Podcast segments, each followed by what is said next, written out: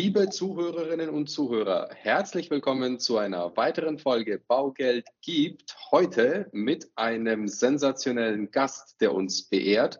Und zwar haben wir die Ehre, uns heute mit dem Herrn Professor Dr. Just zu unterhalten. Herr Dr. Just, herzlich willkommen. Danke für die Einführung. Vielen lieben Dank, dass Sie bei uns im Podcast mit äh, teilnehmen und unseren Zuhörerinnen zu Sehern, Zuhörerinnen und Zuhörern ein bisschen was aus der Wirtschaft und aus Ihrem Fachgebiet erzählen. Äh, Sie sind deutscher Volkswirt und Inhaber des Lehrstuhls für Immobilien an der ähm, Universität in Regensburg und zudem noch Leiter der IREPS, also der Immobilienakademie.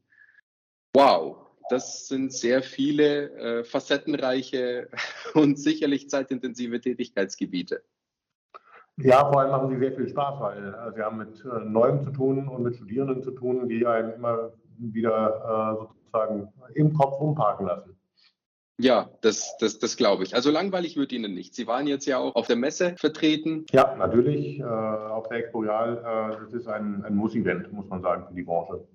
Jawohl. Wie war die Stimmung?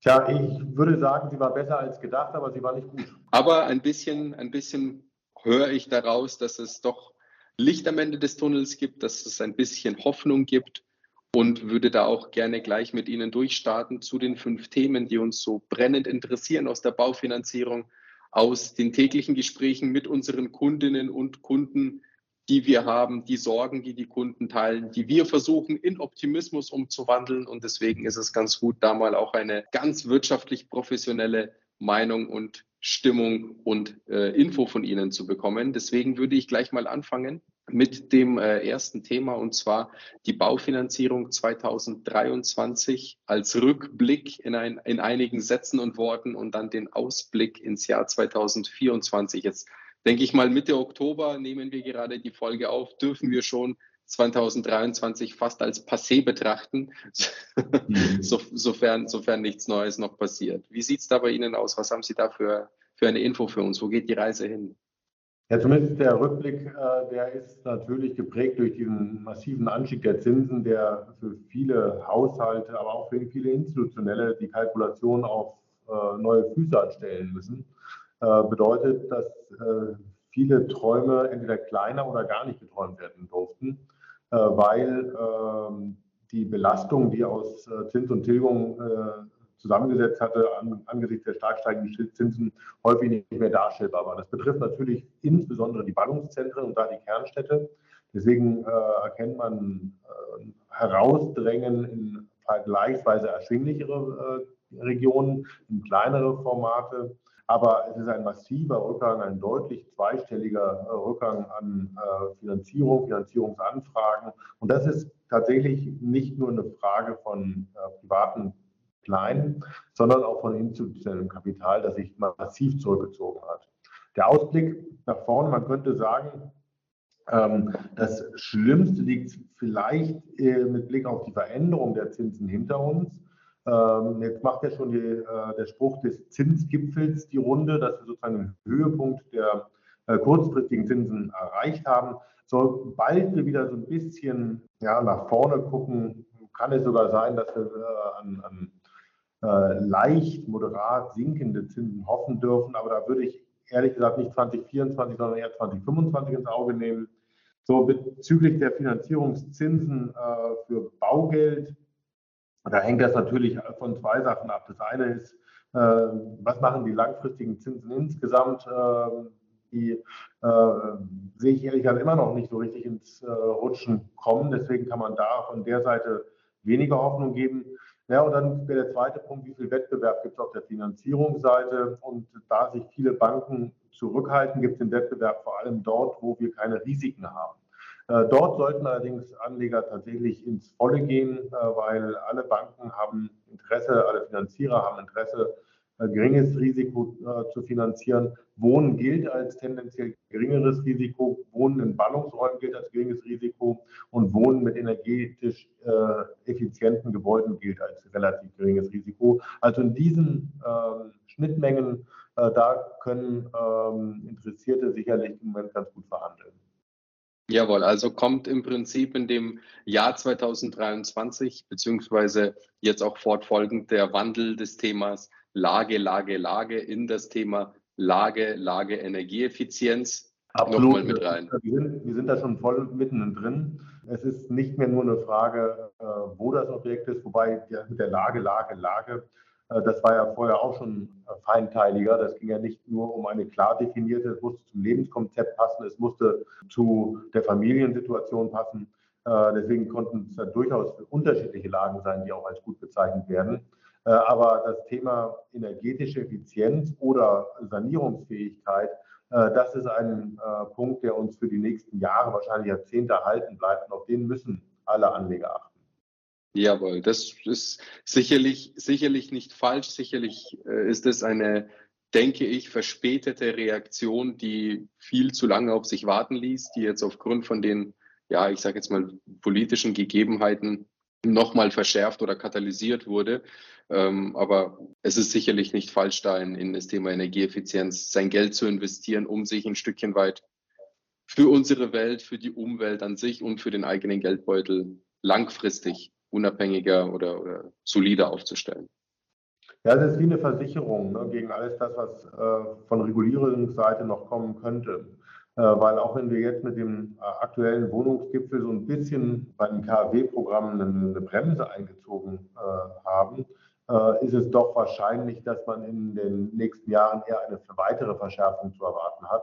Und dann ist jede Effizienzmaßnahme eine Versicherung gegen äh, Veränderungen, die zu befürchten sein könnten. Und dann ist es sinnvoll.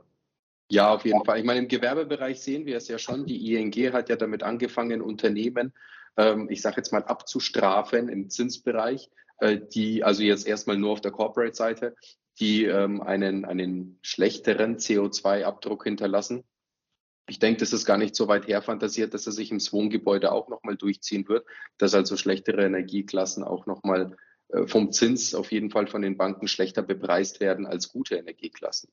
Es ist, äh, geht sogar noch mal weiter. Wir machen ja diese, einmal im Jahr äh, ein sogenanntes German Debt Projekt, also die Befragung der, der Banken zu Gewerbeimmobilienfinanzierungsdarlehen. Und da geht es, ich würde sagen, bei einer von fünf, einer von sieben Banken tatsächlich um eine unterschiedliche Konditionierung.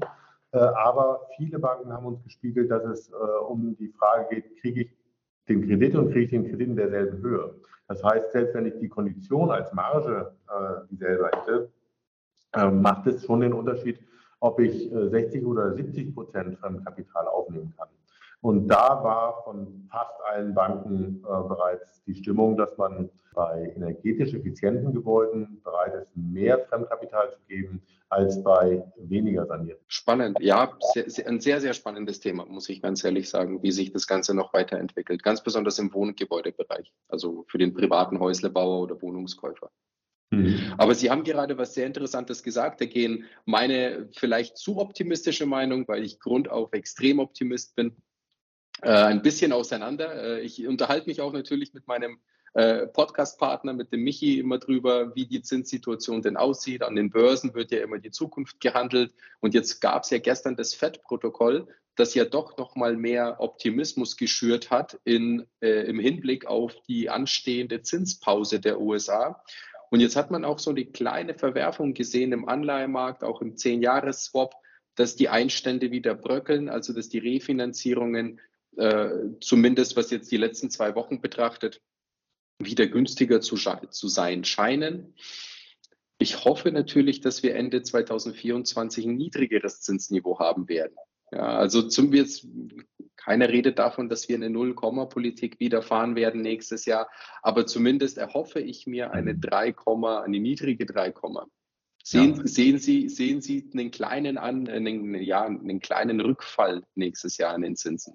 Also es ist auf jeden Fall möglich, aber ich würde jetzt nicht äh, zu viel Zuversicht schüren wollen. Ähm, was auf jeden Fall positiv stimmt, ist, äh, dass wir positive Signale von der, von der Preisseite bekommen. Äh, das ist gut. Ähm, wir erhalten sowohl von den Materialpreisen als auch von den allgemeinen Konsumentenpreisen, von den Lieferantenpreisen äh, ehrlich gesagt eine deutlich stärkere Entspannung, als man das noch vor zwei Monaten ähm, gedacht hätte. Dann hat man zwar gesagt, es geht so langsam runter, aber im Moment ist es, glaube ich, äh, eine, eine stark beschleunigte Wirkung. Ähm, jetzt muss man damit deswegen vorsichtig sein, weil in den 70er Jahren hat man schon mal so eine Situation, wo zuerst die Preise stark runtergegangen sind, um danach noch einmal stark zu steigen. Das mhm. heißt, ich glaube, aufgrund dieser Erfahrung werden die Zentralbanken vorsichtig sein, zu früh von der Zinsbremse zu gehen, damit äh, man eben nicht äh, denselben Fehler macht wie in den 70er Jahren, dass man zu schnell äh, wieder auf äh, günstiges Geld setzt und dann die Inflation wieder neu befeuert, weil dann wird es eher noch schwieriger. Was man aber auch erkennen kann, ist, die Inflationserwartungen, so wie sie die Bundesbank misst, aber auch die Zentrale EZB misst, ähm, die sind ebenfalls in einem stetigen Verbesserungsmodus. Und da würde ich vermuten, dass wir gegen Ende des Frühjahrs wieder so ein Territorium der Erwartungen, der langfristigen Erwartungen landen können. Und dann ist es durchaus möglich, wenn wir dieses Niveau halten, dass die Zentralbank gegen Ende des Jahres äh, überlegt. Äh, aber früher wäre ich sehr vorsichtig. Und wie gesagt, wenn etwas dazwischen kommt, äh, dann äh, werden sie wieder ähm, in ihrer Entscheidung gebremst. Deswegen, ja, es gibt im Moment wieder ein paar positive Nachrichten. Und ähm, die USA ist immer sozusagen so ein Stück weit der Vorläufer von dem, was in Europa dann kommen dürfte. Äh, aber in Europa sind wir meistens zögerlicher. Ja, das ist, wir, wir, schielen, wir schielen ja auch immer auf die USA und was jetzt zinstechnisch zumindest so ein bisschen in die Karten spielt, ist ja auch noch das anstehende Election Year nächstes Jahr in den USA. Äh, und soweit ich weiß, gab es in einem Election Year noch nie eine Zinserhöhung der Fed. Also von dem her ist das auch nochmal so ein Thema, was Zuversicht schürt, dass die USA vielleicht dann doch nächstes Jahr anfangen werden, ja, äh, also die, die Fed versucht in der Regel nicht politisch zu wirken und äh, sich da neutral zu halten, aber ich bin mit solchen ähm, äh, ja, minimalempirischen Analysen immer so ein bisschen zurückhaltend, äh, weil ähm, es eine Menge im Moment schiefgehen könnte. Äh, und äh, dann darauf zu setzen, das gab es noch nie. Wir haben in den letzten paar Jahren eine Menge erlebt, was es vorher noch nicht gab. und ähm, äh, falls wir tatsächlich wieder eine Verschärfung der Situation haben, falls es auf den, der Bankenseite äh, Schwierigkeiten gäbe, äh, dann kann das in beide Seiten natürlich für Überraschungen sorgen. Absolut, absolut, absolut. Haben Sie eine Inflationsprognose für Deutschland per Dezember 2023, also jetzt so in zweieinhalb Monaten? Ach, äh, daran beteilige ich mich nicht, aber was wir gemacht haben beim German Debt Projekt, wir haben die Banken gefragt, was deren ähm, Inflationserwartungen sind und äh, da war unisono der Tenor, es geht langsam in Richtung äh, 4 und dann in Richtung 3 Prozent, aber sehr, sehr, sehr langsam. Wie gesagt, aktuell würde ich sogar ein bisschen mehr Optimismus wagen, weil die Signale äh, sind deutlich schneller, ist ja auch klar. Äh, von der Bauseite gibt es keine Engpässe mehr, weil wir äh, viel weniger bauen und dementsprechend ist ein wichtiger Schubgeber für die Angebotsseite äh, erhalten. Dasselbe gilt für viele industrielle Produkte. Äh, auch dort haben wir viel weniger Materialbedarf und äh, eine konjunkturelle Entspannung, äh, was auf der Seite natürlich sehr schlecht ist. Aber für die Preise bedeutet das natürlich, ähm, dass es eher mehr Grund dafür gäbe, sogar eine schnellere Normalisierung zu erwarten. Aber wie gesagt, das bedeutet nicht, dass die EZB deswegen schon sinnlich wird, weil die wird erst einmal versuchen, das zu stabilisieren, wenn wir wieder im Zielkorridor von 2, 3 Prozent angekommen sein werden. Jawohl. Äh, Sie haben auch noch mal gerade gesagt, das Thema, wir bauen weniger. Jetzt kennen wir ja alle das Thema Angebot und Nachfrage. Wie ist denn Ihre Prognose auf die Immobilienpreise der nächsten fünf bis zehn Jahre? Eben unter dem Aspekt, dass wir wenig bauen, dass wir äh, hm. gerade in diese fatale Situation rutschen oder in diesem toxischen Mix sind, dass jeder schreit, wir haben sehr, sehr wenig äh, Wohnraum. Wir wissen, dass wir defizitär laufen. Wir wissen, dass wir viel zu wenige Einheiten haben. Normalerweise bestimmt ja immer Angebot und Nachfrage den Preis. Wie geht es da äh, Ihrer Meinung nach weiter mit den Immobilienpreisen auf die nächsten zehn Jahre? Ja, vielleicht muss man das äh, sozusagen in kleinere Scheibchen schneiden. Also äh, aktuell haben wir noch nicht eine Situation, wo Angebot und Nachfrage spielerisch zueinander finden. Das heißt, Preise passen noch nicht so richtig zum Markt. Ähm, deswegen kann ich mir sehr gut vorstellen, dass die Preise noch etwas nachgeben werden. Ähm, je schneller sich die Zinsen stabilisieren, äh, also Inflation und damit auch die Zinserwartung stabilisiert, ähm, dann werden die Mieten äh, wieder zum durchschlagenden Argument. Die Mieten steigen, ähm, weil wir eben auf der Nutzungsseite starke Nachfrage haben. Und dieser Effekt wird dann relativ zügig auch wieder die Preise bestimmen. Ne, weil wenn die Zinsen keine Veränderung haben, dann äh, haben wir äh, und die Preise wieder äh, leidlich zu, zu, zurückgerutscht sind, dann werden die Mieten wieder äh, ganz klar die äh, spielbestimmende äh, und preisbestimmende Determinante werden. Und dann könnte man die Preise im Rahmen der Mietsteigerung auch wieder steigen sehen. Ne? Aber das ist keine Frage von ab jetzt zehn Jahre lang, sondern es ist sozusagen erst einmal meiner Ansicht nach noch etwas Druck auf den äh, Preisen möglich. Ähm, so, und wenn Sie schauen, zehn Jahre, dann ist, glaube ich, für mich die wichtigere Frage, nicht, wie steigen die Preise in Deutschland insgesamt, sondern ich würde dort in mehrfacher Hinsicht differenzieren. Ähm, wie steigen die Preise für Kerngebiete inklusive deren Umland und wie lang äh, laufen die Preise in äh, peripheren Lagen? Da würde ich vermuten, das geht wieder etwas auseinander. Alles das, was man pendeln kann, wird kurzfristig profitieren. Alles, was man nicht pendeln kann, um in die Kerngebiete zu kommen, wird weiterhin strukturell belastet sein. Ja, und der zweite Punkt, den haben wir gerade angesprochen, ist das Thema energetische Effizienz. Äh, wir sprechen von sogenannten Stranded Assets, also Immobilien, die aufgrund der Regulierung und der energetischen Zustand, den die Immobilien haben, äh, nicht mehr die Werte darstellen können, die aktuell aufgerufen werden. Und dort wird es auf jeden Fall Wertverluste geben, egal was die Mietentwicklung im Durchschnitt bringt. Also wichtig ist, dass man nach vorne guckend auf diese Differenzierung achtet. Wo ist das Objekt, wie alt ist das Objekt und in welchem Zustand und wie sanierungsfähig ist es.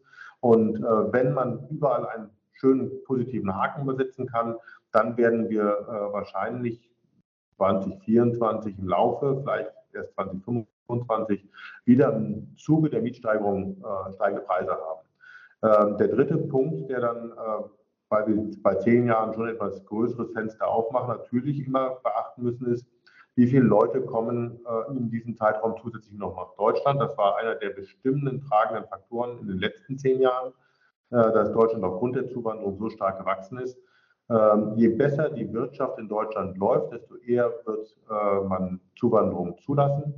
Ähm, und dementsprechend wäre dann äh, dieser Schubgeber auch wieder äh, im, im Spiel. Wenn die Wirtschaft nicht so gut läuft, ähm, und deswegen ist die aktuelle Weichenstellung der Politik so wichtig. Wenn dem so ist, dann wird ähm, natürlich dieser demografische Impuls äh, mindestens kleiner ausfallen. Im Moment bin ich verhalten optimistisch, äh, dass dieser demografische Impuls uns nicht verloren geht. Und deswegen glaube ich daran, dass wir im Schnitt irgendwas im Rahmen der Mietsteigerung äh, an Preisen sehen werden. Heißt dann auch, in den Ballungsräumen wieder etwas mehr, in den peripheren Lagen, wie gesagt, etwas. Jawohl, ich habe letztens erst eine Statistik gelesen, äh, die oder eine Prognose äh, gelesen, die besagt hat, dass zu erwarten ist, dass in Deutschland natürlich nicht linear und nicht im Schnitt, aber im, äh, im, im ungefähren Mittel die nächsten Jahre wahrscheinlich etwas weniger, dann die Jahre darauf folgend, sofern sich natürlich alles stabilisiert. Jeder geht bei einer Prognose immer von einer, ich sage jetzt mal in Anführungszeichen, heilen Welt aus äh, geht man davon aus, dass in Deutschland die Immobilienpreise in den klassischen Metropolregionen, in Ballungszentren und, und, und deren anhängenden äh, Kreisen und Bezirken um circa fünf bis sechs Prozent pro Jahr steigen werden im Durchschnitt auf die nächsten zehn mhm. Jahre. Das, ich habe so eine, äh, wahrscheinlich spielen Sie auf diese Befragung äh, seitens des IFO-Instituts an, die unter Ökonomen gemacht wird. Ich werde ehrlich gesagt ein bisschen zurückhaltender. Äh, weil äh, das ist fast dieselbe Dimension, die wir in den Jahren 2012 bis 2022 hatten. Und wenn man sich dann überlegt, was da an positiven Nachrichten alles dazu kam in diesem Zeitraum, dann braucht man schon eine ganze Menge Optimismus um, äh, oder Zuwanderung, um dieses Szenario für die nächsten zehn Jahre zu sehen. Nicht also, was hatten wir in diesem Zeitraum, wo wir 5, 6, 7 Prozent Wertsteigerung jährlich hatten? Wir hatten eine Halbierung der Arbeitslosenquote, wir hatten den Rückgang des Zinses auch quasi nicht existent, wir hatten starke Zuwanderung und wir haben zu wenig gebaut. Äh, dieser Cocktail aus perfektem Umfeld für Immobilienanlagen, ähm, der ist im Moment für die nächsten zehn Jahre eher unwahrscheinlich, weil wir haben niedrige Arbeitslosigkeit. Eine weitere Halbierung oder sogar auf Nullsetzung ist unwahrscheinlich, wenn nicht sogar unmöglich. Ähm, die Zuwanderung, wie gesagt, bin ich optimistisch, dass wir zu wenig bauen, ist ebenfalls klar aber äh, ebenfalls ein Rückgang des Zinses äh, auf wieder Null äh, halte ich aktuell nicht für wahrscheinlich. Deswegen glaube ich, wird äh, die diese, diese Prognose, die dort äh, genannt wurde und die Sie zitiert haben, ähm, äh, sehr wahrscheinlich eher von unten als von oben gesehen. Okay. Spannend. Es eine Zeitkapsel wäre interessant. Wenn wir jetzt mal die aufnehmen, haben wir ja mit dem Podcast, ja, können wir uns in zehn Jahren anhören, wo wir, wo wir wieder stehen werden, beziehungsweise wo wir dann ankommen. Ja, ich habe gerade einen Artikel geschrieben, wo ich mir eine 20 Jahre alte Prognose von mir angeguckt habe. Ähm, und ein paar Sachen ähm, passen, aber die Welt ändert sich und äh, dann wird es mit Sicherheit anders sein, als das, was wir gerade uns ausdenken. Ja, absolut. Zwischen den Plänen passiert das Leben. Genau. Sie haben noch die wirtschaftliche Lage in Deutschland angesprochen. Darauf würde ich auch noch mal ganz kurz eingehen. Äh, wie sehen Sie denn die wirtschaftliche Lage für uns als Land für die nächsten Jahre, jetzt auch aktuell mit der, äh, mit der politischen Seite, die Sie erwähnt haben? Äh, haben Sie da noch ein paar Infos? Ja, wir, wir haben eigentlich sozusagen Raum für mehr, um es vorsichtig zu sagen. Also was könnten Schubgeber für die nächsten Jahre sein? Wir müssen das Land stärker digitalisieren, ist der Punkt eins. Wir müssen unsere äh, Verkehrsinfrastruktur modernisieren, wäre Punkt zwei. Wir müssen unsere jungen Menschen äh, die verlorenen Pandemiejahre bildungsseitig aufholen lassen äh, und diejenigen, die zugewandert sind, die besten Bildungsangebote äh, anbieten, damit die schnell integrierbar sind. Das wäre Punkt drei. Das sind die wichtigsten drei Schubgeber für die nächsten Jahre. Und bei allen dreien schwächen wir. Wir schaffen es nicht, gute Bildungsangebote für junge Leute aus dem In- und Ausland äh, herzustellen. Wir lassen unsere Schieneninfrastruktur und Straßeninfrastruktur äh, deutlich schlechter dastehen, als sie dastehen könnte. Ähm, und ähm, äh, dementsprechend, ja, bei, bei, der Digitalisierung müssen wir gar nicht äh, reden, dass wir da hinten dran hängen. Da muss man lediglich mal ins asiatische äh, Ausland reisen, um zu sehen, mit welchen Sprüngen man bei der Digitalisierung vorankommen könnte. Ähm, aber alles, was wir dort äh, erleben, ist ja eher äh, die Freude, wenn man das äh, erste Faxgerät abschaltet. Ähm, das heißt, bei diesen, bei diesen drei zukunftsweisenden Investitionen schwächeln wir. Und wenn wir gleichzeitig auf der energetischen Seite, was ja durchaus auch Zukunft hat, äh, allerdings gleichzeitig unsere bisherigen Standbeine äh, wegtreten, also sprich, wenn wir zu schnell in, den, in, die nachhaltige Wirtschaft reingehen und dabei die alte Wirtschaft sozusagen hinten zulassen, dann kann es sein, dass wir erstmal in eine Delle gehen, bevor wir von diesem Nachhaltigkeitssegment wirklich profitieren. Ähm, ich halte sehr viel davon, dass wir unsere Wirtschaft nachhaltiger aufstellen. Ich halte sehr viel davon, dass wir in wieder an, erneuerbare Ressourcen investieren.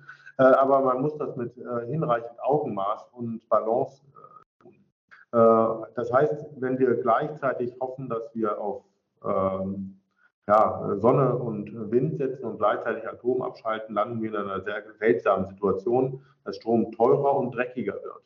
Ähm, und dies halte ich sozusagen als, ähm, ja, als Ziel, dass man die äh, Wirtschaft mit nachhaltiger Energie betreibt, für sinnvoll. Allerdings den Modus halte ich für gewagt, weil man gleichzeitig sozusagen unsere ökonomische Tragfähigkeit in Frage stellt. Sprich, kursum, ähm, ich würde mir mehr Mut äh, bei den Infrastruktur, digitalen und Ausbildungsausgaben wünschen und etwas weniger Mut äh, bei der energetischen Erneuerung, auch wenn ich das Ziel sehr gut nachvollziehen kann. Jawohl. Denken Sie, wir sind Thema Rezession noch mal ganz kurz nächstes Jahr. Äh, sind, sind, wir, sind wir durch? Können wir wieder mit Wachs, Wachstumsaussichten äh, spielen gedanklich oder, oder denken Sie, wir werden noch ein paar knochige Quartale haben? Ja, es ist ein Tanz auf dem Seil. Also ähm, das hängt zum Teil von zwei Dingen ab. Das eine ist, ähm, wie stark kann unser Exportsektor wieder anspringen. Das sind leider äh, zwei wichtige Abnahmeregionen ähm, diesem Jahr, aber wahrscheinlich nächstes Jahr auch belastet. Äh, die USA würde sich wahrscheinlich 2024 wieder deutlich fangen. Äh, China bleibt für uns ein Risikomarkt im Moment, weil es einfach äh, zu viele eigene Baustellen hat, beziehungsweise man müsste sagen, nicht mehr hat. Ja. Das heißt, hier hat China als, als Aufnahmemöglichkeit von unseren Exportgütern an, an Bedeutung verloren. Das wird 2024 bleiben. Äh, ein zweiter Punkt ist äh, bei uns die äh, heimische Immobilien- und Bauwirtschaft. Ähm, die wird 2023 und 2024 auf jeden Fall zur Last als ähm, fehlender Schubgeber. die Maßnahmen, die wir jetzt beschreiten, die werden ja erst im Laufe von 2024 wirklich greifen können. Im Moment sind die nicht gegebenen Baugenehmigungen, nicht erteilten Bauaufträge, die reichen ja weit bis ins 20 Jahr, Jahr 2024 hinein. Ähm, und all das wird dazu führen, dass wir ähm, ja, uns anstrengen müssen, überhaupt die Null zu überspringen. Hoffen wir, dass wir es schaffen, auch mit Anstrengung. Hoffen wir, dass wir es schaffen, die Ärmel hochzukrempeln und äh, aus dieser ja, nicht in eine Depression zu rutschen, sondern diese milde Rezession doch vielleicht zu streifen. Ja, also Sie sagen es richtig, Sie sagen es richtig, insgesamt für die Wirtschaft in Deutschland ist das bisher noch eine vergleichsweise milde äh, Situation. Ähm, aber das betrifft halt die Wirtschaft insgesamt. Die Bauwirtschaft ist davon äh, sehr stark strapaziert, sehr stark betroffen. Dort ist das keine milde Rezession mehr, das ist äh, schon eine ausgewachsene.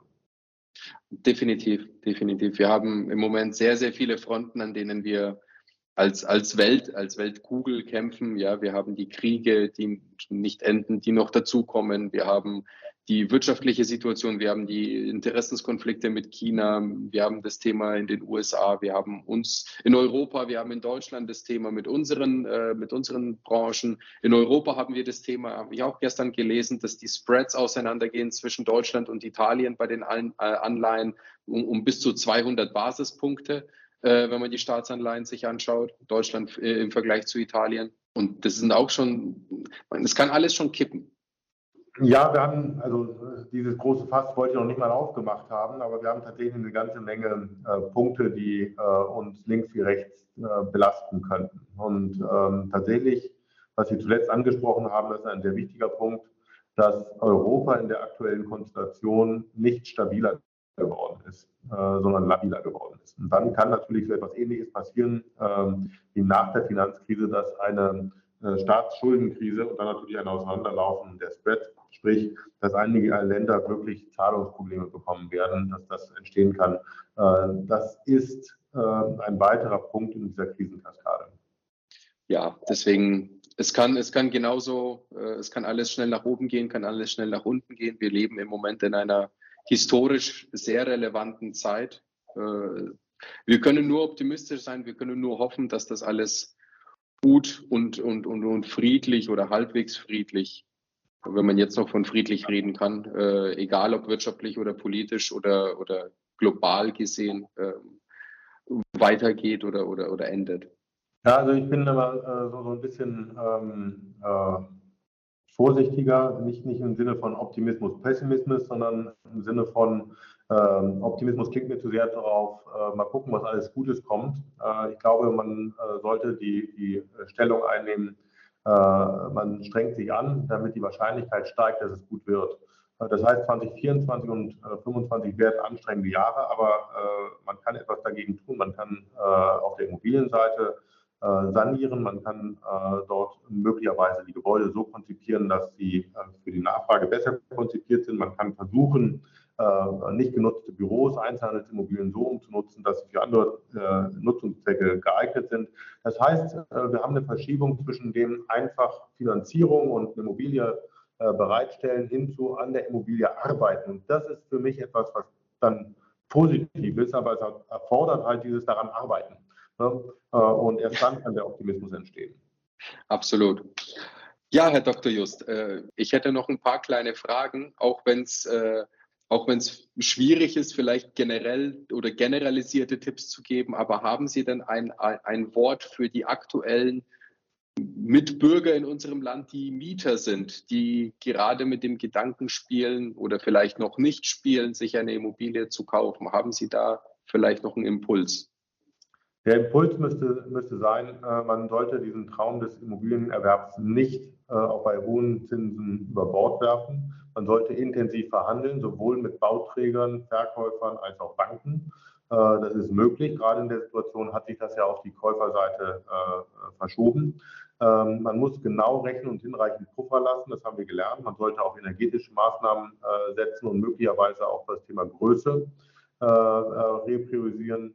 Und dann ist der wichtige Punkt, den halt viele im Moment machen, Klammer auf, müssen. Ähm, wo ist das Objekt? Und dann könnte es wieder eher sein, so ähnlich wie in den 60er, 70er, 80er Jahren, dass es außerhalb der Kernstadt als innerhalb der Kernstadt ist. Jawohl, sehr schön. Dann fasse ich ganz kurz nochmal zusammen alles aus unserem Gespräch äh, in, in, in kurzen, knackigen Stichpunkten. Wir sind durchgegangen über den Rückblick der Baufinanzierung, der Turbulenzen und Ausblick 2024.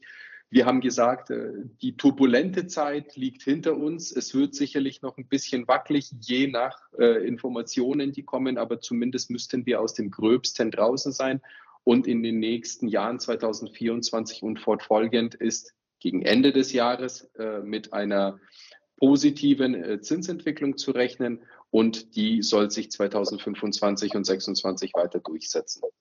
Wir haben gesagt, Immobilienpreise werden je nach Lage natürlich, je nach Energieeffizienz, aber tendenziell weiter nach oben gehen. Wie viel Prozent, wie viel Steigung das dann letzten Endes ist, das, wir haben beide keine Glaskugel, aber wir sind uns einig, dass Steigungen erfol äh, erfolgen werden, also Immobilienpreise werden steigen.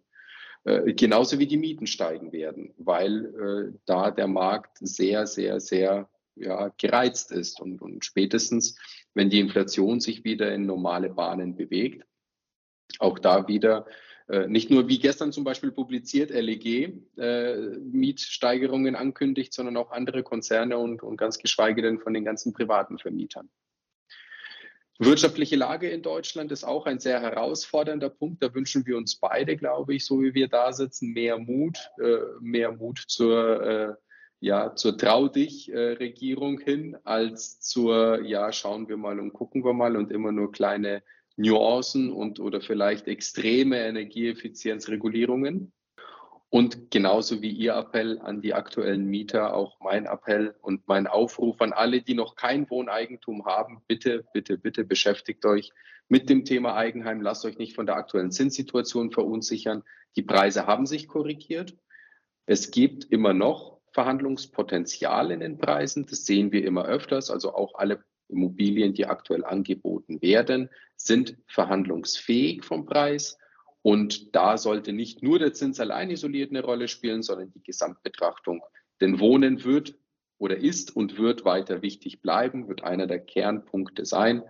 Und durch das Arbeiten an der Immobilie, egal ob das jetzt die Wohnung ist, die ich mir hübsch und schön mache oder das Häuschen ist, das ich mir nachhaltig energieeffizient Immer Stück für Stück und immer Schritt für Schritt. Es geht nicht alles gleich. Aufbau, das ist eine Kernsäule und, und, und bewahrt mein Vermögen. Würden Sie dem noch was hinzufügen, Herr Dr. Just? Äh, nein, das war eine gute Zusammenfassung. Äh, nur vielleicht mit dem kleinen äh, äh Fußnote, äh, dass äh, Sie haben das mit der Verhandlungsposition angesprochen. Die Preissteigerungen waren im Trend, die waren sozusagen nicht auf nächsten Monat prognostiziert. ja, selbstverständlich, um Gottes Willen. Gut, dann äh, würde ich erstmal sagen, ganz, ganz, ganz herzlichen Dank. Vielen lieben Dank für Ihre, äh, für Ihre Zeit, für Ihre Meinung, für Ihr Wissen, für, äh, die, für die Themen, die wir gerade durchgesprochen haben. Es ist immer sehr bereichernd und, und sehr interessant zu hören, was, was bei Ihnen so los ist, welche Meinungen, welche, welche Umfragen. Sie, Sie unterhalten sich ja jeden Tag mit so vielen Menschen. Ja. Sie sind ja auch auf NTV und auf anderen Kanälen unterwegs. Wenn man ein bisschen googelt, dann findet man schon sehr, sehr viel über Sie. Also von dem her Respekt. Vielen, vielen Dank. Wie gesagt, dass Sie bei uns teilgenommen haben. Ich danke Ihnen für die Einladung. Hat viel Spaß gemacht. Super. Dann wünsche ich Ihnen noch eine schöne Zeit, schöne Woche und äh, sage Danke und verabschiede mich von Ihnen, Herr Dr. Jost. Ja, Dankeschön. Gut, Tschüss. Ciao. Präsentiert von den Finanzierungsexperten der Metropolregion seit 2002. Kaufen, bauen, modernisieren. Wir finden die richtige Bank für Ihre Immobilie. www.baugeldundmehr.de